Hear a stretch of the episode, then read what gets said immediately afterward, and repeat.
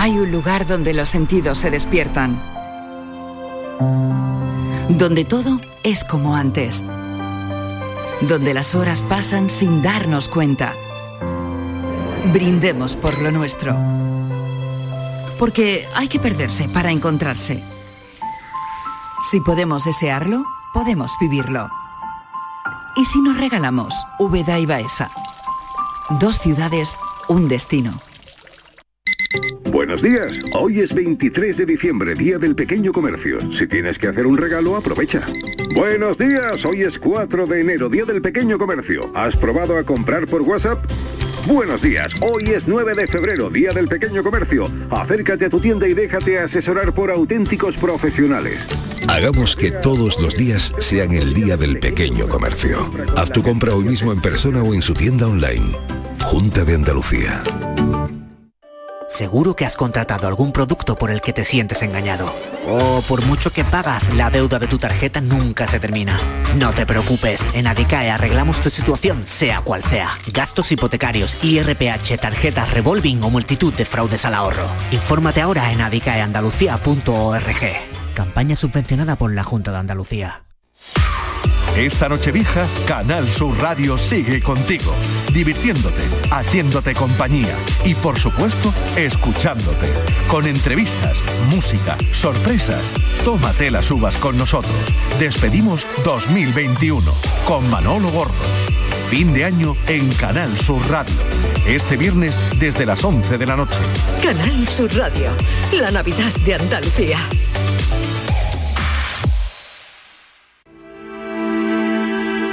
La tarde de Canal Sur Radio. Las 5 y 6 minutos de la tarde vamos a hablar de un hombre y con un hombre que nació en Palma del Río hace 43 años, que lleva toda la vida viviendo en Córdoba. Su nombre igual no les dice mucho, pero la historia seguro que sí. Se llama Jesús Escribano y es técnico de operaciones de la Brica la Brigada de Refuerzo de Incendios Forestales de la Comunidad Andaluza. Y es una de las personas que mejor conoce lo que hemos vivido en Sierra Bermeja. Kiko Canterla, ¿qué tal? Bienvenido, vamos a trazar su... Pues Jesús, eh, como bien decía, nació en Palma del Río y fue en su juventud jugador de balonmano. Entrena desde hace siete años al Club Córdoba, una de sus pasiones. Mientras disfrutaba de ella, estudió para ser ingeniero de montes, una profesión que le ha llevado a relacionarse con la extinción de incendios desde el año 2006. Una foto de Jesús con sus hijos realizada por su mujer y publicada en redes sociales hizo que conociéramos su mundo un poco más de cerca. Jesús acababa de recibir una llamada de teléfono para decirle que tenía que ir al incendio de Sierra Bermeja. La cara de sus hijos hablaba por sí sola. Fue la noche antes de que Carlos Martínez Aro, bombero forestal de 44 años y vecino de la localidad almerense de Roquetas, falleciera en las labores de extinción. El pasado lunes, la directora general de la Guardia Civil, María Gámez, explicó que se ha trabajado en varias líneas de investigación respecto al incendio de Sierra Bermeja, que arrasó casi, casi 10.000 hectáreas y afectó a varios municipios malagueños.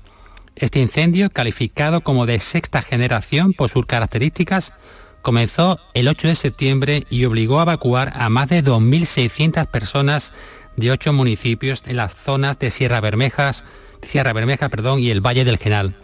Se dio por controlado el pasado 14 de septiembre y la pasada semana aún continuaba Mariló los trabajos para darlo por extinguido. Jesús, Bienvenido, gracias por estar con nosotros eh, un ratito en, la tarde. Eh, buenas tardes, ¿qué tal?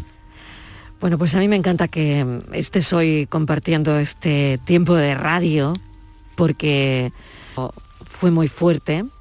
Aquella fotografía, yo recuerdo que tuvimos la oportunidad de, hablar contigo mm, de esa foto, ¿no? Eh, una foto que zarandeó de alguna manera nuestra visión, o incluso en las redes sociales se hizo completamente viral por todo lo que significaba en ese momento. Luego nos explicaste que la foto eh, no estaba tomada en el momento en el que la gente se refería, sino cuéntanos un poco la historia de esa foto. Estaba tomada eh, cuando te llaman para salir al incendio, ¿no? La realidad es bastante sencilla, bastante habitual en nuestro trabajo. Eh, yo estaba con mi familia una tarde-noche de, bueno, de final de verano, íbamos a dar una vuelta por Córdoba y a las 10, 10 y media me suena el teléfono y simplemente era para informarme de que tenía que incorporarme al incendio de Sierra Bermeja. Y entonces, bueno, pues como toda la, toda la gente del Infoca sabemos cuando estamos de guardia, pues tenemos que irnos a casa, prepararnos y salir lo antes posible para el destino donde nos hayan indicado. Y un poco, bueno, pues en ese un poco mare nunca se convierte la casa de una persona, un trabajador del Infoca, cuando tiene que irse rápidamente a un incendio, pues mi mujer aprovechó y, hizo esa foto y la verdad que me la mandó luego, me pareció bonita, la subí a las redes sociales qué repercusión tuvo esa foto. Pero bueno, no vamos a hablar ya de eso porque es verdad que de, eso se habló muchísimo.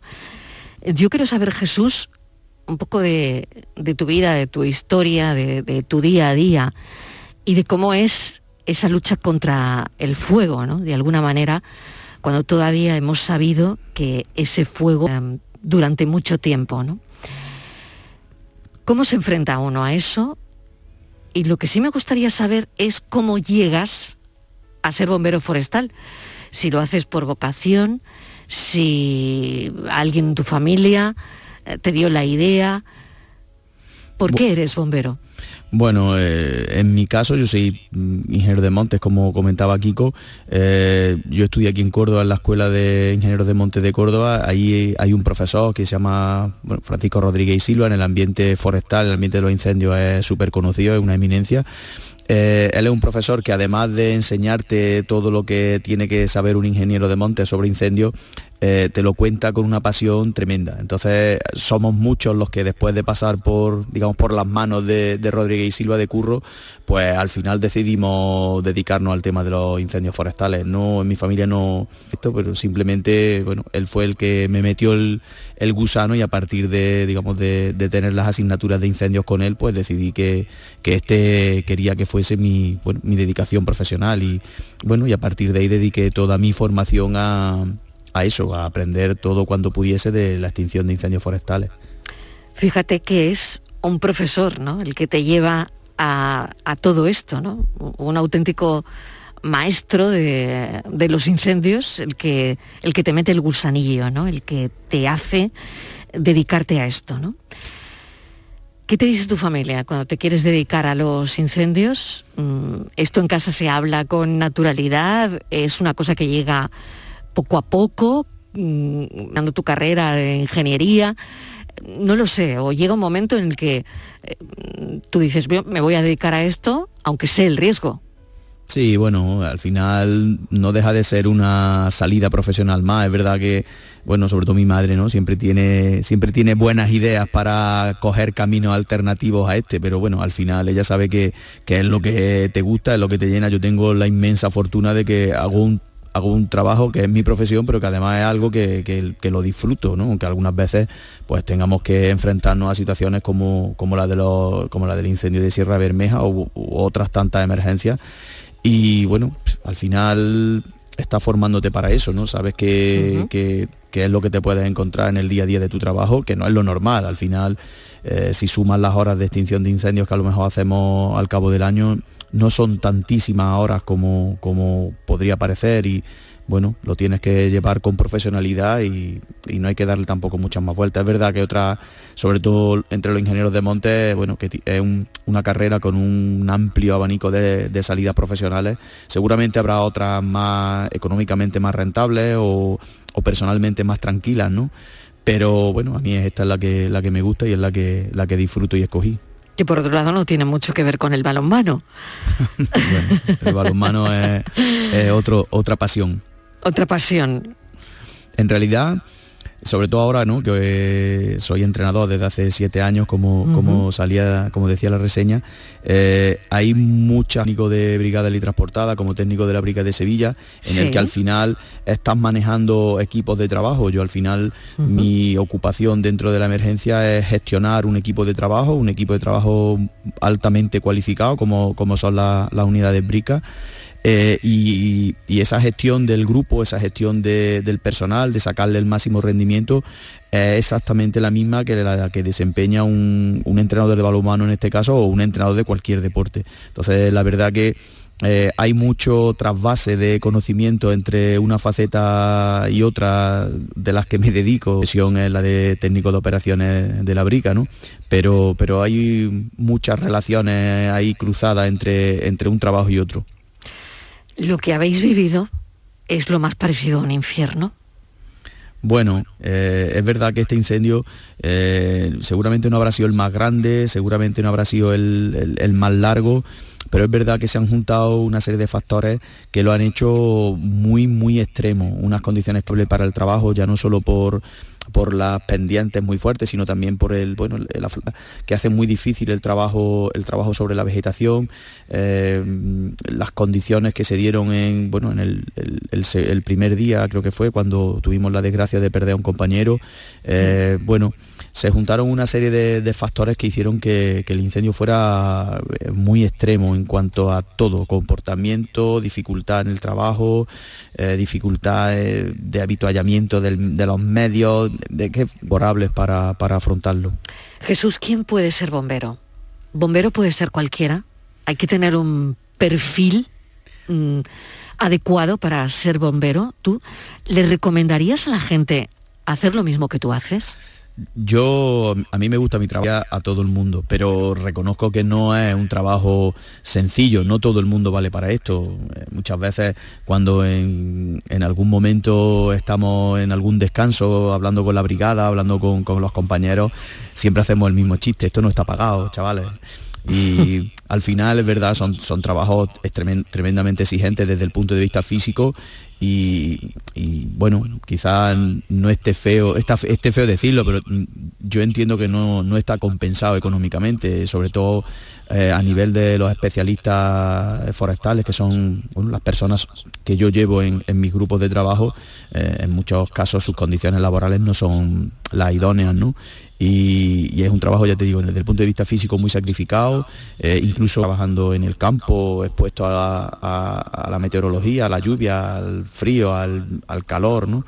Entonces, bueno, hay que estar hecho de, una pasta especial. Muchas veces cuando bueno, eh, vienen a la, base a ver pues, los medios aéreos, los colegios o los institutos, y, ven a, los especialistas de las brigadas, que muchas veces son gente de entornos rurales, ¿no? que quizás no tienen el perfil de bombero que todos conocemos, ¿no? chicos fuertes, grandes y guapos, son gente del campo, curtía al sol, curtía en el trabajo en, el, en el medio forestal. Mm, les digo, miradlos con respeto porque son lo mejor del mundo. Yo creo que el dispositivo Enfoca está entre los mejores dispositivos de, de extinción de incendios forestales del mundo porque tiene a los mejores especialistas en la extinción, ¿no? Y, son esa gente, ¿no? Que vienen de entornos rurales, que están súper hechos al entorno rural, súper hechos al, al mete. Y, bueno, yo reconozco que hay que estar hecho de, una pasta especial o por lo menos tener un estómago especial para, para verse en esas situaciones y, y apretar los dientes y seguir trabajando. ¿Y si tu hijo o tu hija pequeña te dicen que quieren ser bombero o bombera, ¿qué les dirías? Bueno, pues no tendría más remedio que, intentar ayudarlo en todo lo que pudiera, ¿no? Eh, al final yo creo que a, los pequeños hay que dejarles hacer lo que, lo que quieran, intentar guiarlos lo mejor que se pueda por la vida, hacer lo que al final he sido pues pues no le hubiera hecho caso, ¿no? Entonces creo que es mejor guiarlo de la mejor manera y no enfrentarse a los deseos a los deseos de, un niño o de un adolescente o de un joven que quiere, que emprender su futuro en cualquier, en cualquier ocupación. ¿Tú crees que llegará algún incendio que no podáis apagar? Porque fíjate el miedo que hemos vivido con el incendio de Sierra Bermeja, donde al final llovió. No sé qué habría ocurrido, si habría durado más tiempo, también quiero saber tu punto de vista, Jesús, ¿no? Si esa noche no llueve, si la última noche no llueve, por un lado, ¿qué crees? Por otro, ¿llegarán incendios que no se puedan apagar? Bueno, eh, Ricardo Vélez, que era, es, una eminencia en el, otro ingeniero de monte, una eminencia en el tema de incendios forestales, dice que la suerte de, los que trabajamos en incendios forestales es que al final todos los incendios se apagan. Yo tuve la suerte o la desgracia de incorporarme la primera noche al incendio e irme la última noche que el, incendio estuvo activo. Los últimos 300 metros de incendio se apagó, lo apagó la brica de Sevilla. Por curiosidades o por coincidencias de los turnos, nosotros acabamos eh, apagando las últimas llamas que, hubo en el incendio.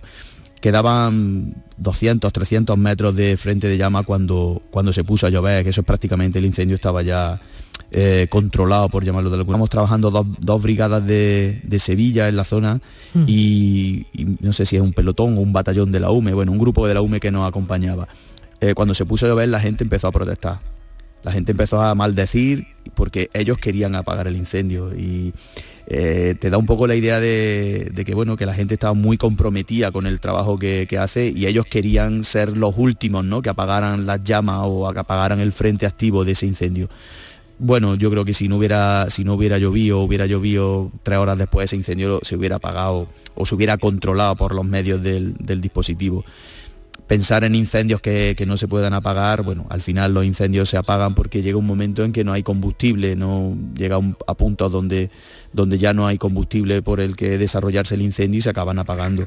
Es verdad que, bueno, que nos estamos enfrentando a, situaciones en las que por el, bueno, por razones del cambio climático, sobre todo yo creo más que por el cambio climático, por el abandono de, de las zonas rurales, en el que se dan tantos acúmulos de combustible forestal, algunas veces enfrentarse a esa potencia de incendio porque es que tiene muchísimo combustible. Vamos a pensar en una zona como, como Sierra Bermeja, donde había una densidad de, vegetación altísima, con pendientes muy fuertes y donde además se dan las condiciones climatológicas que se dieron.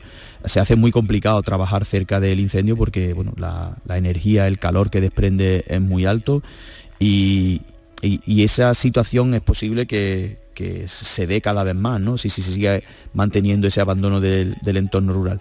Pero también te digo, Mariló, como has dicho al principio, que ese incendio empezó en un pequeño fuego o en dos pequeños fuegos, depende de, bueno, en fin, cuando, cuando salga la investigación sabremos exactamente dónde y por qué, pero ese incendio no fue un gran incendio desde el principio y nuestro trabajo es intentar atajar esos incendios para que no lleguen a convertirse en incendios como, bueno, como ahora se tienen catalogados de sexta generación, ¿no? que superan la capacidad de, extinción del dispositivo. Bueno, hay que intentar ser cada vez más efectivos, cada vez más rápidos, cada vez más, bueno, mejores por incendios tan grandes y sobre todo, eh, bueno, trabajar para que las causas de esos grandísimos incendios, el abandono del entorno forestal, del entorno rural, pues se, se, palíen, ¿no? Bueno, que haya unos trabajos preventivos, que haya un aprovechamiento del, entorno forestal y que, bueno, y que no se den esas acumulaciones tan grandísimas de, combustible en el, en el monte. ¿Y Jesús Escribano qué hace cuando no apaga fuegos? Básicamente, pues entreno a, un equipo de balonmano y preparo los entrenamientos del equipo de balonmano, aparte de evidentemente cuidar de, mi familia lo que puedo. Kiko, no sé si tienes alguna cuestión, déjame incorporar también a, Kiko Canterla a esta conversación. Yo también tenía por ahí una palabra, mm, la palabra héroe, que no sé qué a Jesús Escribano le gusta o no. Yo creo que mm, a cualquier persona que sea consciente de que se está jugando la vida y la de la responsabilidad que tiene por ser un gestor de digamos de grupos, ¿no? En este caso como él, ¿no? En una catástrofe de esta magnitud, para están ahí en cierto modo voluntariamente, ¿no? Es su trabajo, pero bueno, mm, están ahí, ¿no? Y es lo que, lo que con lo que yo me quedo, ¿no? Y Mariló, si me permites, eh, hemos hablado adelante, por favor. Hemos hablado de, bueno, de esa imagen de sus hijos, de su mujer cuando le llamaron para tener que irse a, al incendio y me gustaría saber cómo fue que, cuál fue la cara que de, de, esos, de esas personas no cuando llegaste no y cuál fue la tuya no cómo fue ese momento es curioso porque eh, mi niño, que bueno, tiene ya cinco años, ¿no? Y entiende un poco, me dijo algo así como, papá, te fuiste hace un mes, o algo así, ¿no? Entonces, claro, para él, mm. eh, al final es verdad que yo todos esos días estuve durmiendo en, el incendio, este, en, la zona de Estepona, y, pero bueno, no me fui un mes, ¿no? Pero para él, bueno, eh, para ellos pues se le hace evidentemente duro, ¿no? Ellos todavía no entienden el por qué o qué está haciendo su padre, simplemente saben que va bueno, con el helicóptero, con los incendios, pero no, no tienen muy, claro exactamente lo que hago, pero al final echan de menos a su padre, ¿no? Cosa lógica y de agradecer por otra parte. Y con respecto a lo de héroe, bueno, a todo el mundo le gusta que le, que le, bueno, que le digan algo así, ¿no? Como héroe, como que tienes un trabajo, bueno, que la gente reconoce. Pero a mí yo sobre todo y, sobre todo por mi por los especialistas no ojalá más que héroes nos consideren profesionales de, nuestro trabajo que es lo que lo que somos y se nos valore en todos los sentidos como, como tal que creo que, es lo que digamos más reclaman o reclamamos los trabajadores de, Infoca. Jesús Escribano te voy a agradecer enormemente que hayas venido a la radio eh, para hablar de Sierra Bermeja seguimos muy pendientes como vosotros ¿no? de, la investigación. El fuego no borra las huellas. Yo me quedé con esa frase que le oí a un experto y bueno, pues con eso me quedo también, ¿no? A ver si consiguen eh, dar con quienes lo provocaron, ¿no? Te agradezco mucho, Jesús, que hayas estado en la radio esta tarde. Mil gracias, eh, cuídate mucho porque tenemos que cuidar a quienes nos cuidan. Así que gracias. a vosotros.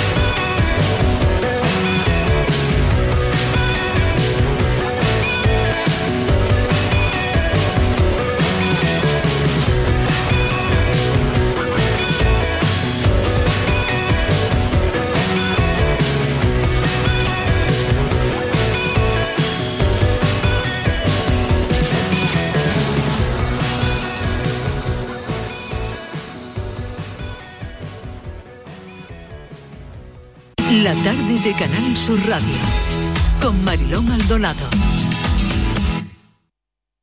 La radio de Andalucía desde Sevilla. Canal Sur Radio.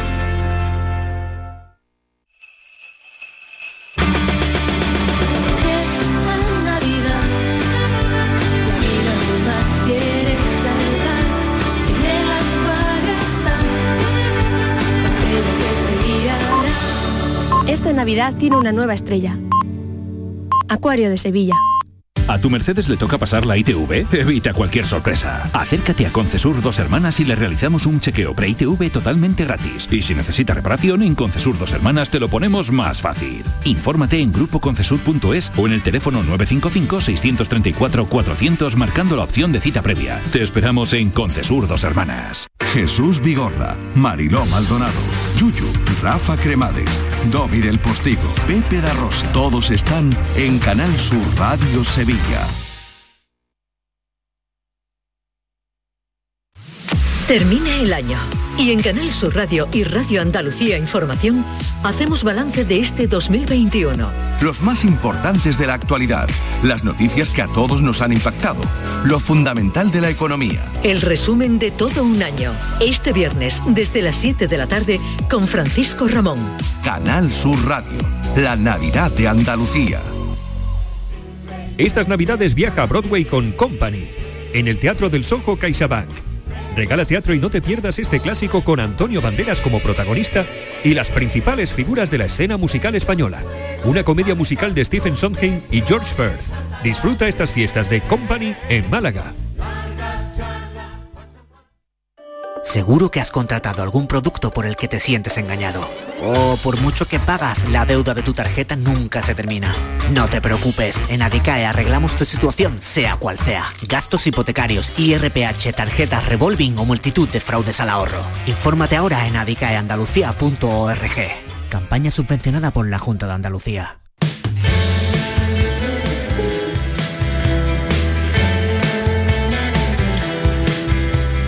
La tarde de Canal Sur Radio. La entrevista.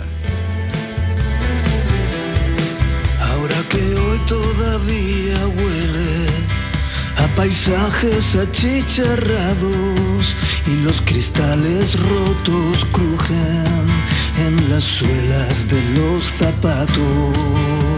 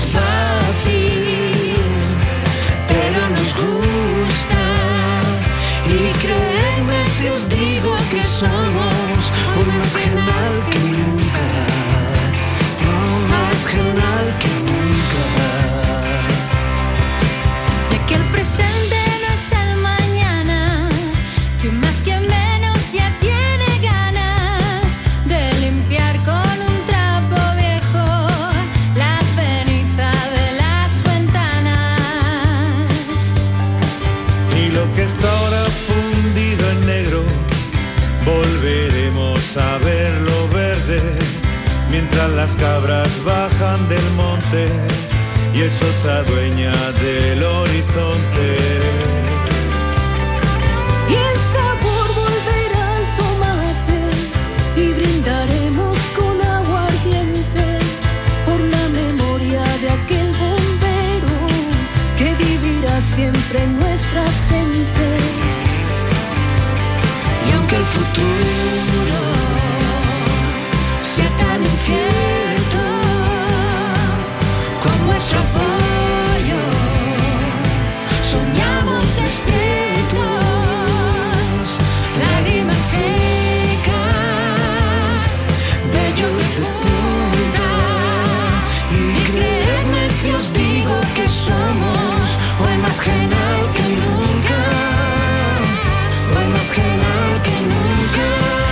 25 minutos de la tarde, una canción que nos atraviesa por todo lo que hemos vivido. Cabe en una canción cada cosa que nos ha pasado con el incendio de Sierra Bermeja. La respuesta es sí.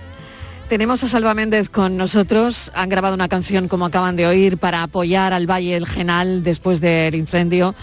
Se han unido un grupo de músicos y cantantes malagueños para crear esto que oyen, más genal que nunca, una canción dedicada al Valle del Genal.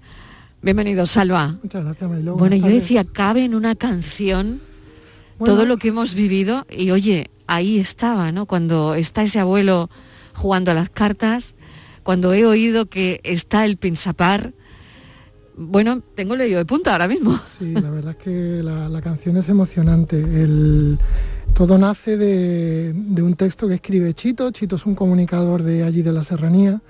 Eh, la maravilla de las redes, ¿no? Él comparte un texto precioso a través de un vídeo de YouTube que monta, yo lo veo, eh, inmediatamente que lo veo me emociona y digo, aquí hay una canción, esto está más, esto está más claro que el agua, ¿no? Eh, lo comparto con un compañero, con José Gallardo, con el que colaboro mucho. Él participa en mis discos, yo en los suyos, y se lo mando, José. Y al cabo de un rato, José pues me devuelve inmediatamente una grabación ya con, muy básica, con una, con una música, y, y yo empiezo a producirla, empezamos a llamar amigos para que colaboren. Y bueno, pues ha sido una semana intensa porque todo esto lo hemos hecho desde que encontramos el texto de Chito hasta antes de ayer que terminamos la canción y ayer que empezamos a publicarla, pues ha sido una semana intensa porque además todos trabajamos, ¿no? Claro, Eh, claro. Todos trabajamos además de la música, ¿no? Claro, claro. Entonces, y, pero vamos, en la, en la emoción inicial y esa verdad que se detecta en la canción, en gran o en grandísima parte es obra de Chito, del autor del texto. Pero al final es verdad que necesitábamos una canción que mm, reflejara lo que hemos vivido, ¿no? Reflejara eh, ese miedo, ¿no? Que, que pasamos con ese incendio que nos contaron muy cercano a un incendio de sexta generación, que si no llueve no se apaga. Claro, de hecho hace poco mm, oía yo que todavía hay raíces de árboles que están incandescentes, ¿no? Claro, decir, claro. Nosotros lo que nos preocupaba es que esto cayera en el olvido y que la actualidad es muy voraz y bueno, pues en una semana estamos, lamentablemente eh, ha surgido el tema del volcán, que es otro desastre eh, Sí, terrible. el foco informativo se va desplazando. Salva, es verdad. Claro, y nosotros queríamos que, que esto permaneciera en la actualidad, permaneciera en la memoria también de las instituciones, porque hay unos pueblos y unos habitantes que, que han sufrido una devastación tanto ecológica como humana eh, incalificable.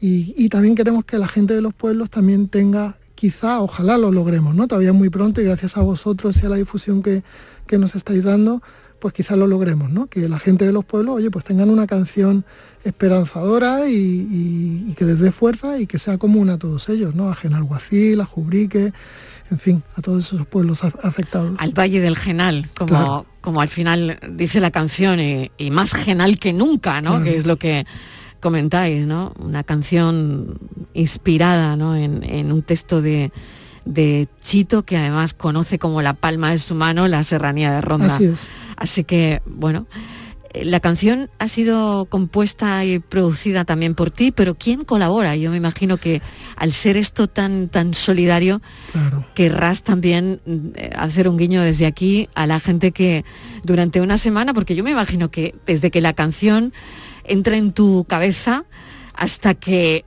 sale en un medio de comunicación o, o al final sale de tu estudio, es un no parar, ¿no? Es un no parar, sí, sí, sí. eh, eh, mi cabeza y la de José Gallardo, ¿no? en este caso. Eh, es un no parar porque además piensa que todas las personas que me gustaría que me permitieran mencionarlas Por a todas, supuesto. porque yo vengo aquí hoy como representante de ellos, pero esto es un esfuerzo colectivo y todos ellos tienen la misma importancia que podamos tener José y yo, aunque hayamos coordinado este esfuerzo, ¿no? Eh, y efectivamente es una semana en la que todos pues, nos quitamos horas de donde no las hay y grabamos una cosa, la volvemos a grabar, porque al final el proceso creativo tiene eh, avances y retrocesos, te replanteas cosas, pero todo el mundo ha trabajado con un entusiasmo y con una dedicación que bueno, a mí no tengo más que agradecimiento porque todo el mundo se ha brindado desde el primer momento y, bueno, y si me permites, pues los menciono. Claro que sí, adelante, a todos. Adelante. Eh, ha participado como voces solistas María José, María José Herrera, Nunia, José María Sánchez, eh, Mandy Meso, aparte de José y yo, y luego como músicos también han participado Pepe Ruiz, Eduardo Díaz Miguel, eh, y José Gallardo y yo, que también eh, intervenimos como músicos. Y bueno, pues todos ellos tienen la misma importancia en esta obra. Somos más genal que nunca, una canción solidaria que hoy estamos presentando en la tarde de Canal Sur Radio, que tenemos aquí al lado a Salva Méndez, una persona que está acostumbrada a contar la vida.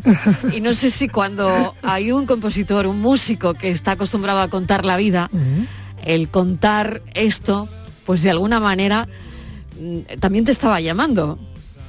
Sí, al final eh, con las canciones lo que pretendamos es contar historias, ¿no? Hay, hay compositores que cuentan historias que no han existido, hay compositores que cuentan historias imaginarias. Eh, yo particularmente eh, escribo sobre cosas que han pasado, sobre cosas reales y que me han pasado a mí o a gente muy cercana. Es lo que me mueve, ¿no? Y en este caso pues también ha sido así, ¿no? Hemos escrito José y yo sobre algo real y que nos ha tocado muy de cerca. Algo que, bueno, yo creo que de alguna manera Salva nos ha hecho mirar eh, hacia esa realidad que, que vivimos, que tenemos y que a lo mejor no, no apreciábamos tanto, ¿no? Porque yo he pasado, paso todos los días, ¿no? Por una carretera donde veía además la serranía de Ronda, el Valle del Genal, y donde veía desde la carretera pues como, salían las llamas, ¿no? Y era tan impactante ah, mirar hacia la derecha o a la ida o a la vuelta, ¿no? Hacia la izquierda y, ver que parte de, de del Valle del Genal, de, la sierra más, de las más preciadas de, de donde tú vives, se está quemando, ¿no? Entonces creo que mm, al final hay un antes y un después de, esto y creo que reaccionaremos de alguna manera, ¿no? No sé cómo lo ves. Sí, hay un antes y después y yo creo que también hay una metáfora, ¿no? Que, muchas veces eh, no nos damos cuenta, pero el desastre y la devastación está a la vuelta de la esquina, ¿no?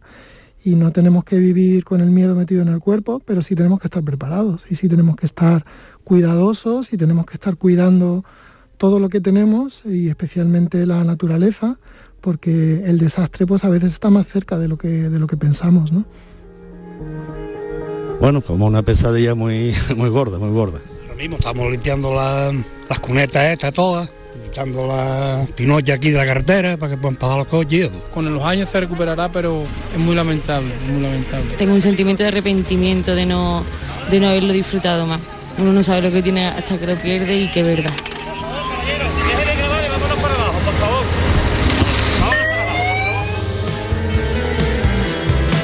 Pues esto es, al final, Salva, esto es lo que refleja la canción, el, sentimiento de cada uno de, las personas que han trabajado allí y de cada, cada, uno de nosotros al final, ¿no? Que formamos parte también de todo eso que ha ocurrido de alguna manera, ¿no? Mencionar también a Carlos, al bombero fallecido, que también tiene su estrofa en la canción, ¿no? Sin duda, claro. No nos olvidaremos de esto y menos si tenemos una canción, así que bueno, que suene, que suene esta canción más genial que nunca. Mil gracias por habernos acompañado, eh, con letras mayúsculas además, porque, mm. bueno, has querido que la presentemos aquí, así que mejor. Marilo, pues yo estoy agradecidísimo y, a quienes nos escuchan, pues a lo mejor este fin de semana es una ocasión estupenda para ir a comer a Genaguacil o para ir a tomar algo a Jubrique, ¿no? Porque claro. Y volver. Eso es lo importante. Y volver a Sierra de Bermeja, claro que sí. Gracias, Alba. Gracias a ti, Cuídate mucho. gracias. enhorabuena. Acaba de reventar el volcán. Dios, chicos, derrumbe, derrumbe, derrumbe. Está ahí mismo el volcán. Está ahí al lado, es que lo tenemos pegado. Toda la vida trabajando para esto. Increíble. Las autoridades han ordenado este martes la evacuación de entre 700 y 800 vecinos de varios núcleos de población de La Laguna en los llanos de Ariadne ante el avance de la colada de lava que discurre más al noreste y su proximidad a la zona límite del perímetro de exclusión. El Instituto Geográfico Nacional eh, ha localizado en las últimas horas un total de 64 sismos en el entorno de la erupción del volcán de Cumbre Vieja, en La Palma.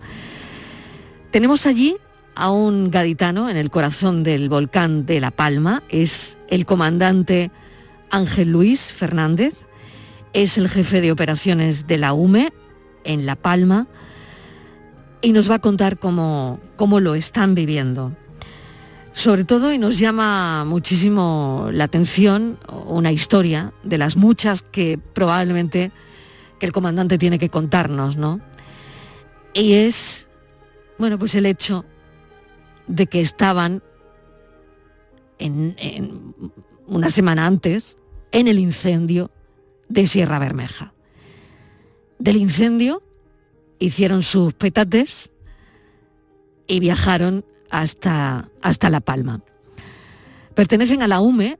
La UME es una fuerza permanente del ejército que interviene en cualquier lugar del territorio español cuando hay riesgos graves para la población, catástrofes, calamidades, otras necesidades como se establece la Ley de Defensa Nacional.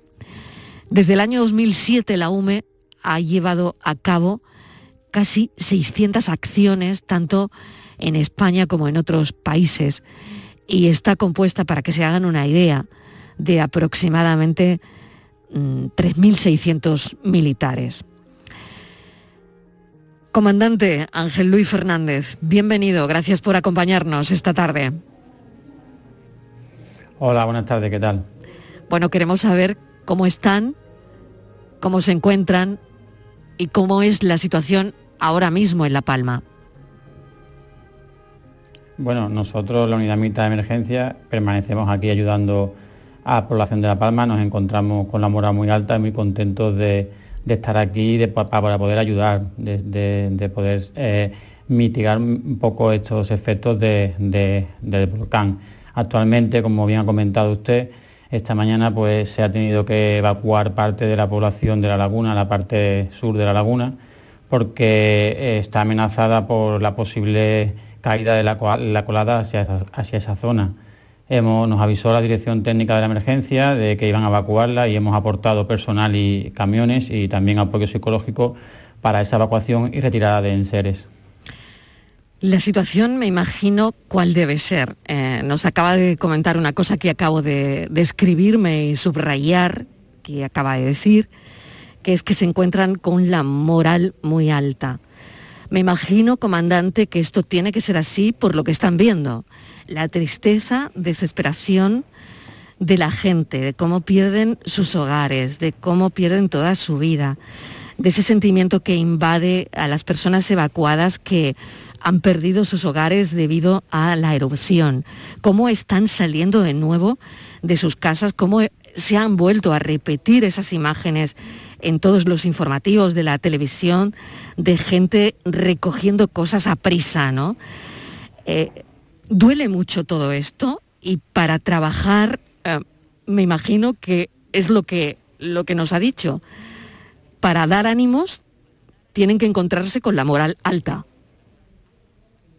Sí, así es. Eh, por nuestro trabajo, por el tipo de trabajo que realizamos en la unidad militar de emergencia, pues siempre encontramos situaciones complicadas, situaciones que, no son agradables, pero nosotros no podemos ser parte de la emergencia, tenemos que ser parte de, la solución de, la emergencia. Entonces tenemos que estar siempre motivados, con la moral alta, que es lo que yo le digo siempre a, todos los que trabajan conmigo, y eh, empatizando, por supuesto, porque la situación es complicada, pero no, dejando ver que, nos encontremos, que nos encontramos cansados, tristes o, afectados por situaciones muy, muy críticas. Siempre le digo a, a toda mi gente pues que intentemos estar siempre empatizando, pero, pero que nos vean fuertes y ganas, porque somos la solución o parte de la solución, somos un recurso más. ¿Qué ocurría esta mañana ahí? Porque lo acabamos de, comentar, bueno, eh, sigue imparable. Eh, además, mm, bueno, pues es que seguimos pendiente y, los sismos, por ejemplo, 64 ha habido en las últimas horas en el entorno de, de la erupción de- del volcán. No sé si lo han sentido, si lo han podido percibir, comandante.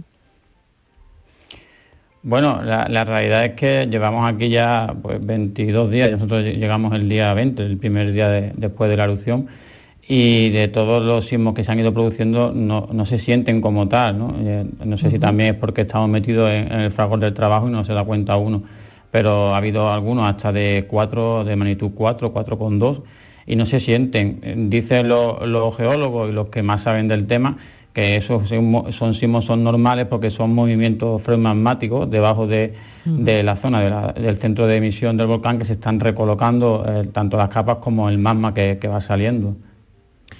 ¿Cómo briega uno con la naturaleza? Porque me ha llamado mucho la atención, también me lo comentaban los compañeros esta mañana cuando lo hablábamos en la redacción, que prácticamente tuvieron que hacer el petate de Sierra Bermeja al corazón del volcán de, de La Palma, ¿no? De alguna manera bregando con la naturaleza para minimizar daños, ¿no? Mm, Sobre todo para atender a la gente. ¿Qué están haciendo exactamente y cómo han podido combinar dos cosas tan fuertes, ¿no? De Sierra Bermeja al volcán de La Palma. Bueno, como, bien dice usted, ha dicho antes en la presentación, en la introducción, eh, nuestra unidad fue creada para, actuar en grandes emergencias, emergencias a nivel nacional o aportar un recurso más de Estado cuando, cuando las comunidades no, no dan abasto. Y entonces estamos preparados para eso, ¿no? Tenemos siempre una configuración y una disposición y un estado de alerta para poder trabajar tanto en un incendio como en un terremoto o como en una inundación o en este caso como, como un volcán. Y en este caso pasó así. Eh, nosotros estábamos en, en el incendio de Sierra Bermeja, estábamos eh, con base allí en- entre Antequera, Pujerra, teníamos gente distribuida por todos lados.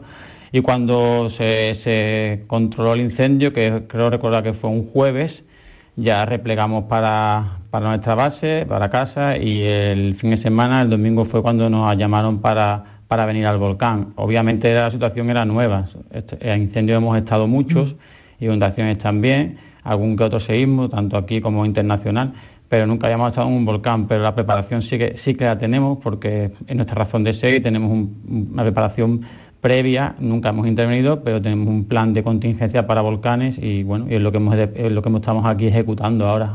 Comandante, es su primer volcán.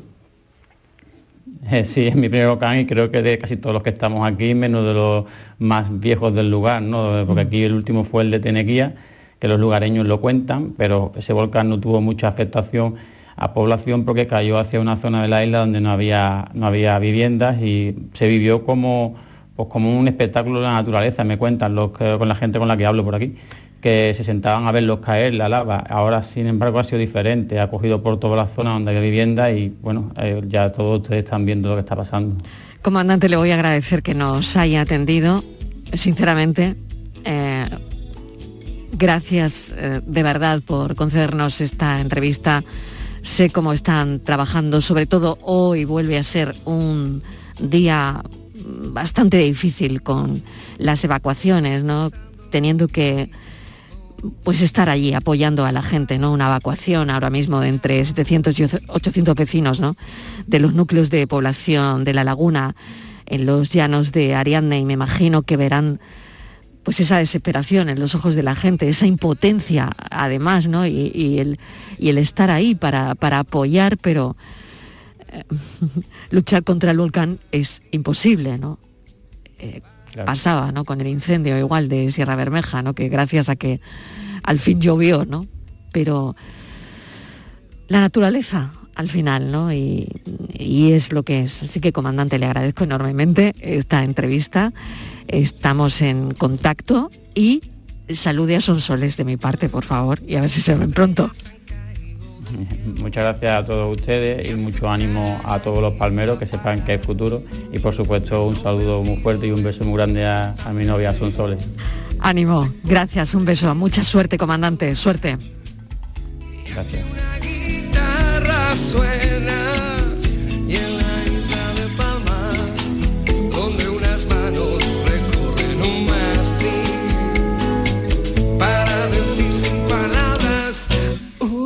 Quiero